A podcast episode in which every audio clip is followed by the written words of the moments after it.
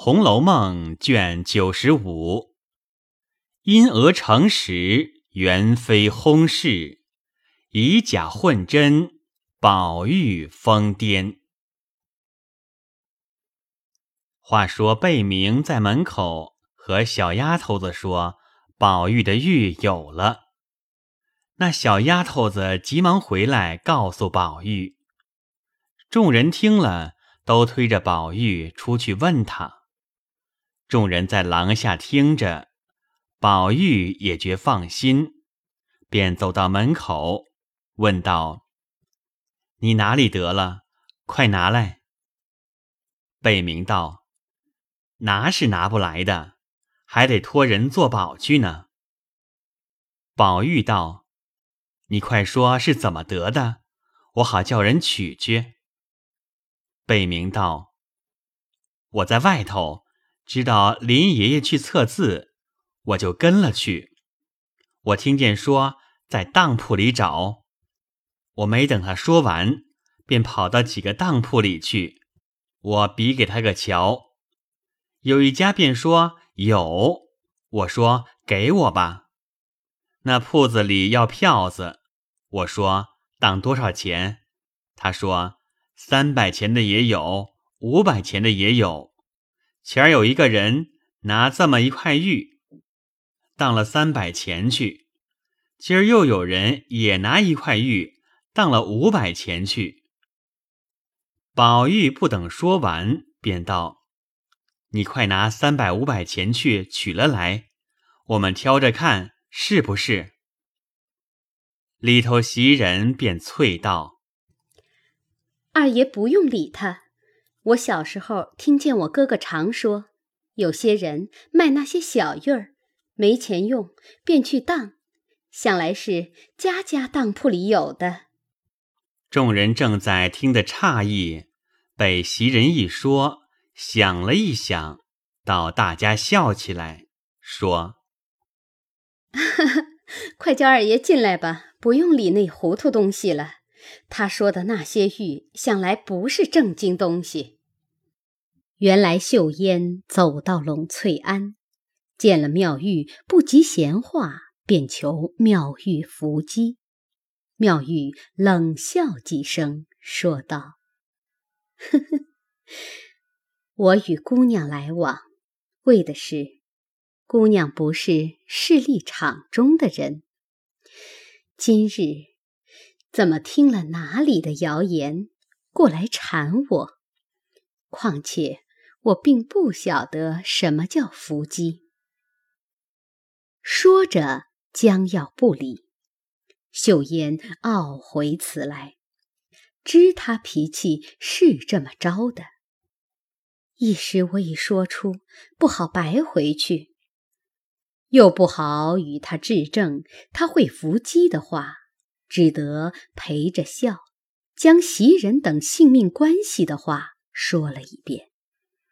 见妙玉略有活动，便起身拜了几拜。妙玉叹道：“何必为他人作假？但是我进京以来，素无人知。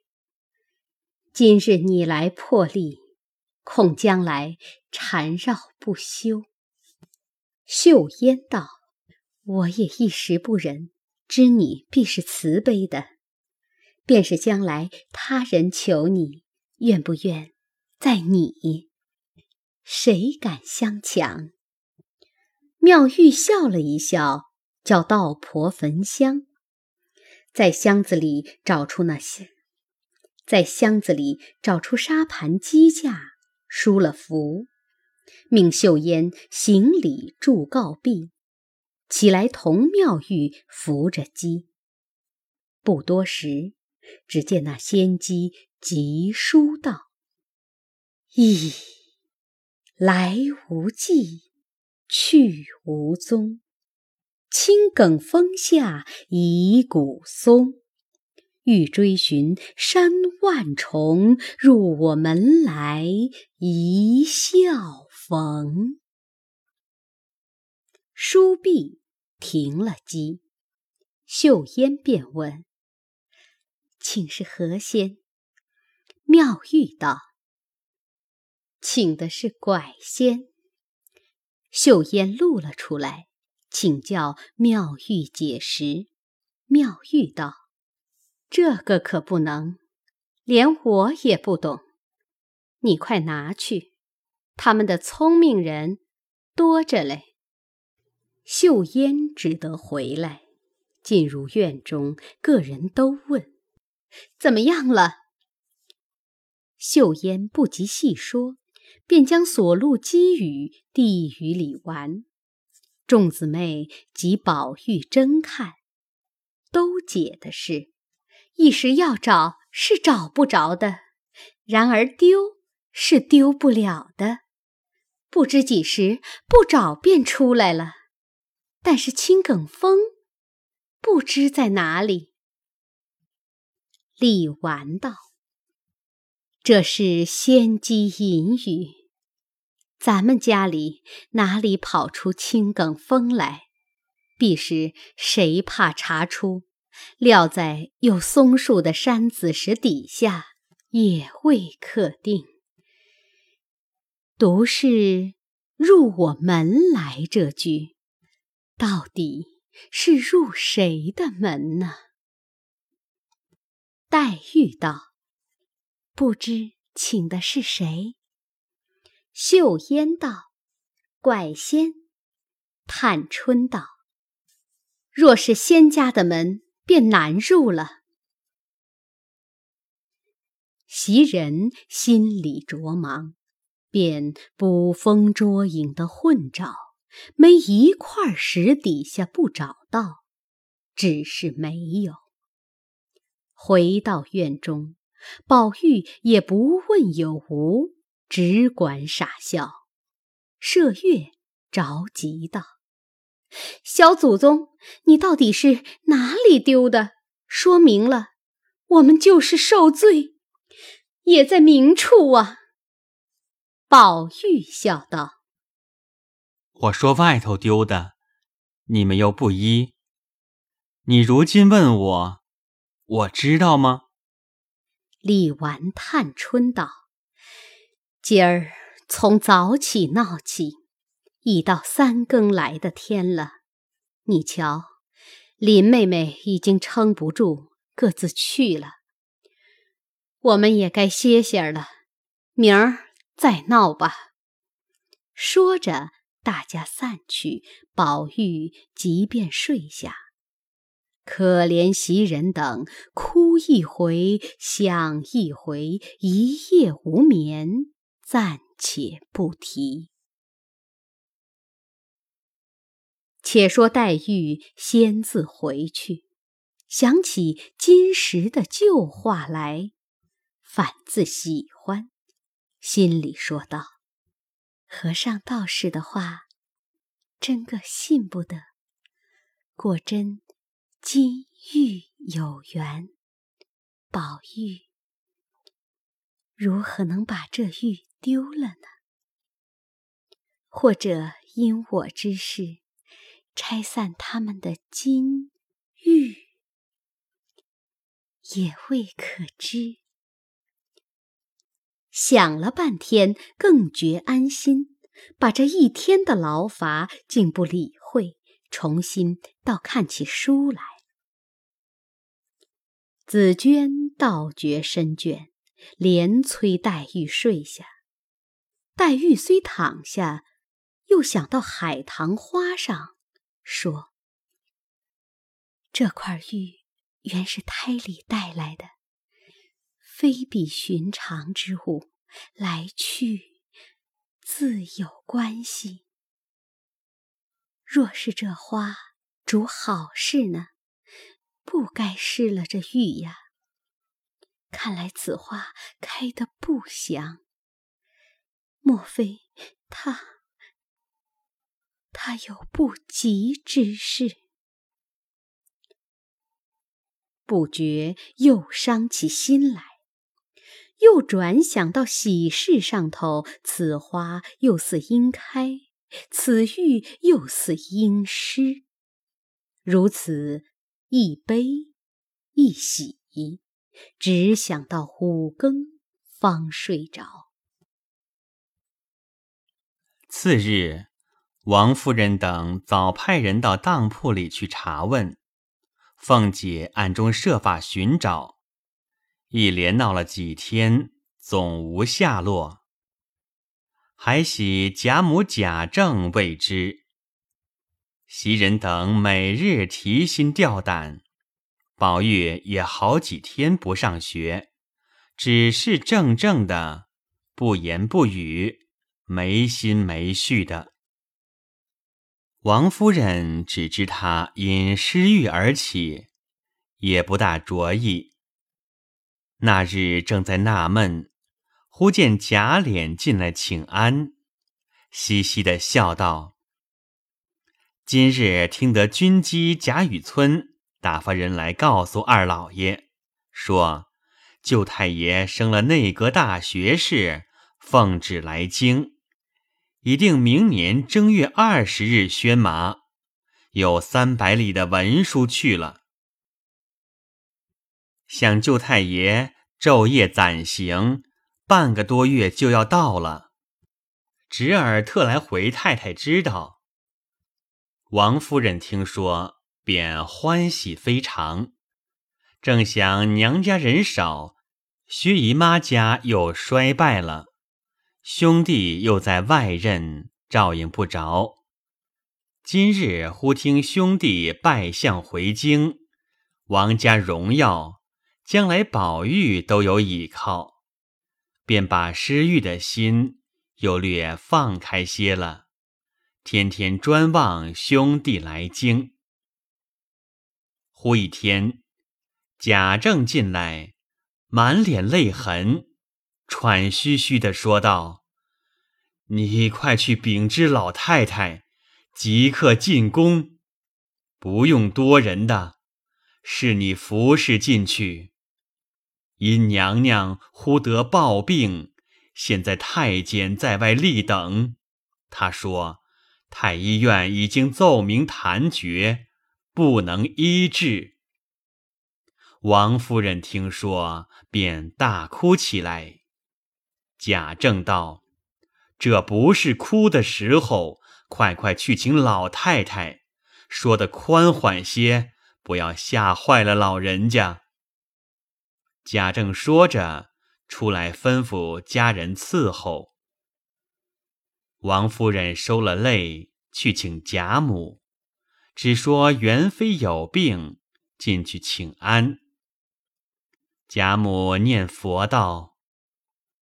怎么又病了？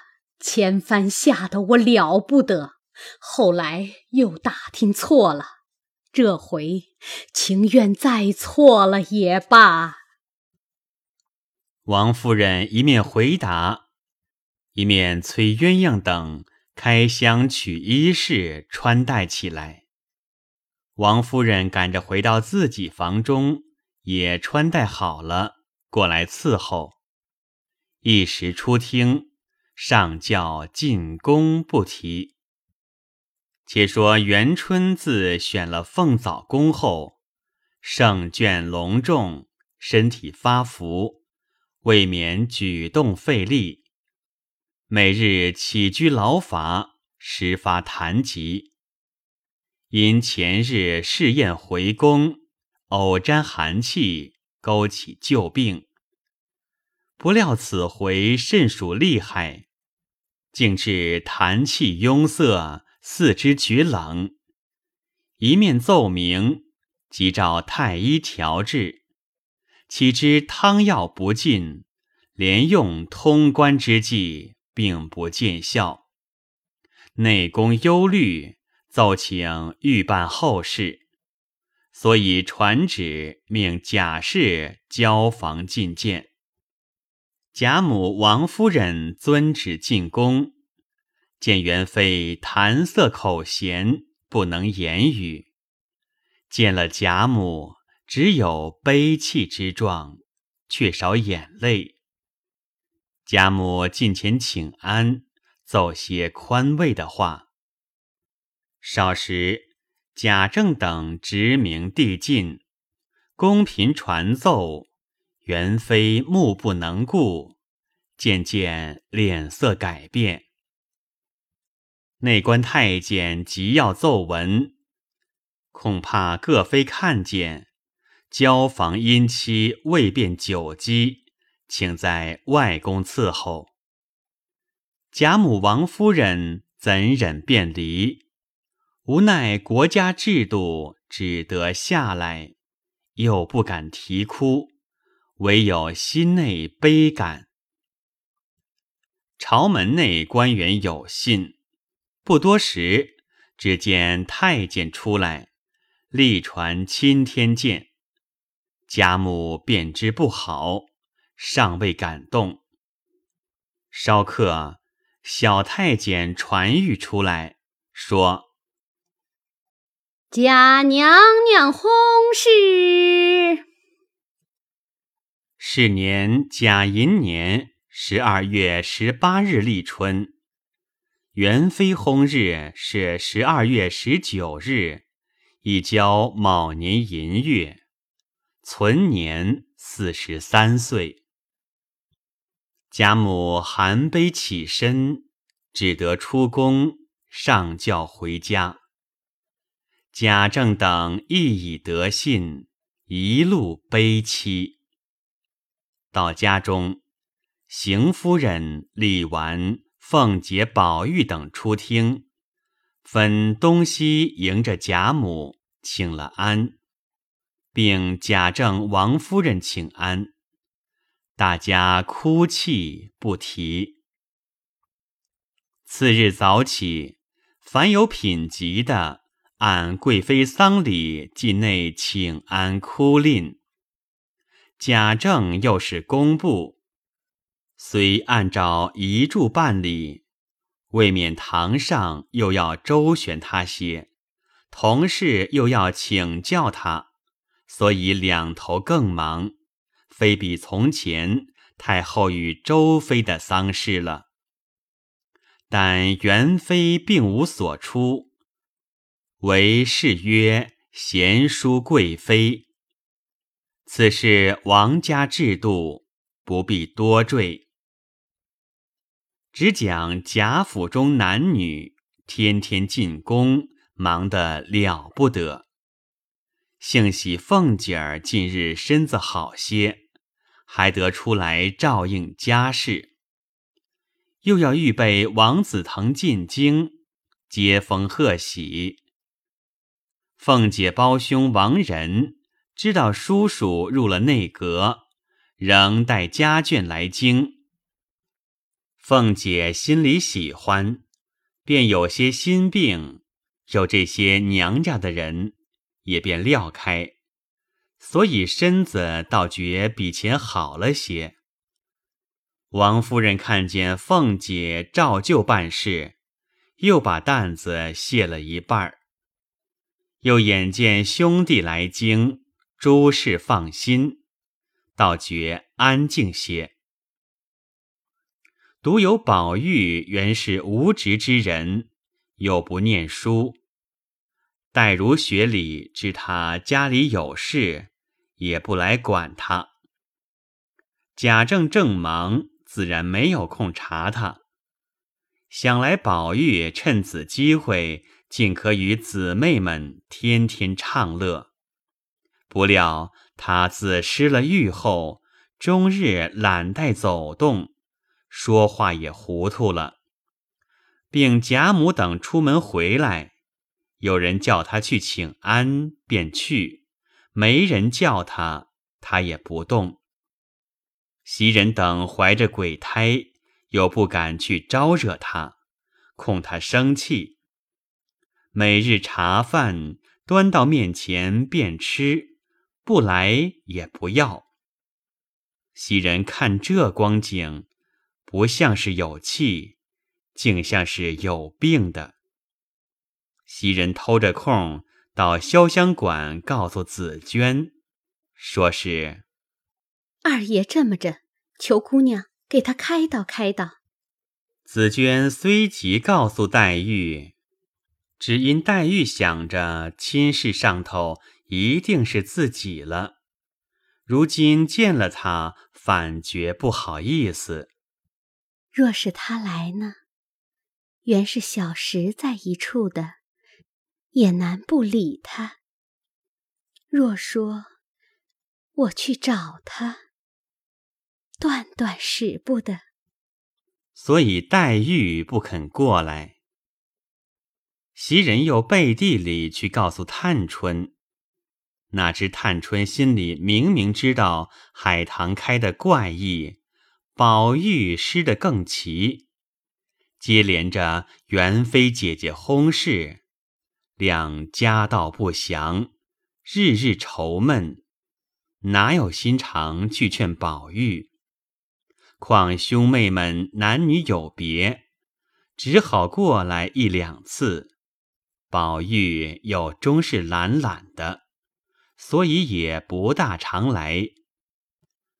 宝钗也知失玉，因薛姨妈那日应了宝玉的亲事，回去便告诉了宝钗。薛姨妈还说：“虽是你姨妈说了，我还没有应准，说等你哥哥回来再定。”你愿意不愿意？宝钗反正色的对母亲道：“妈妈这话说错了。女孩家的事情是父母做主的。如今我父亲没了，妈妈应该做主的。再不然问哥哥，怎么问起我来？”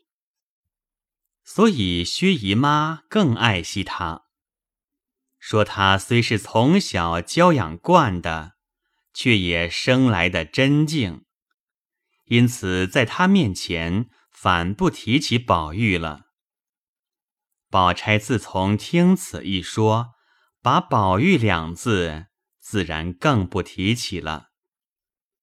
如今虽然听见失了玉，心里也甚惊疑。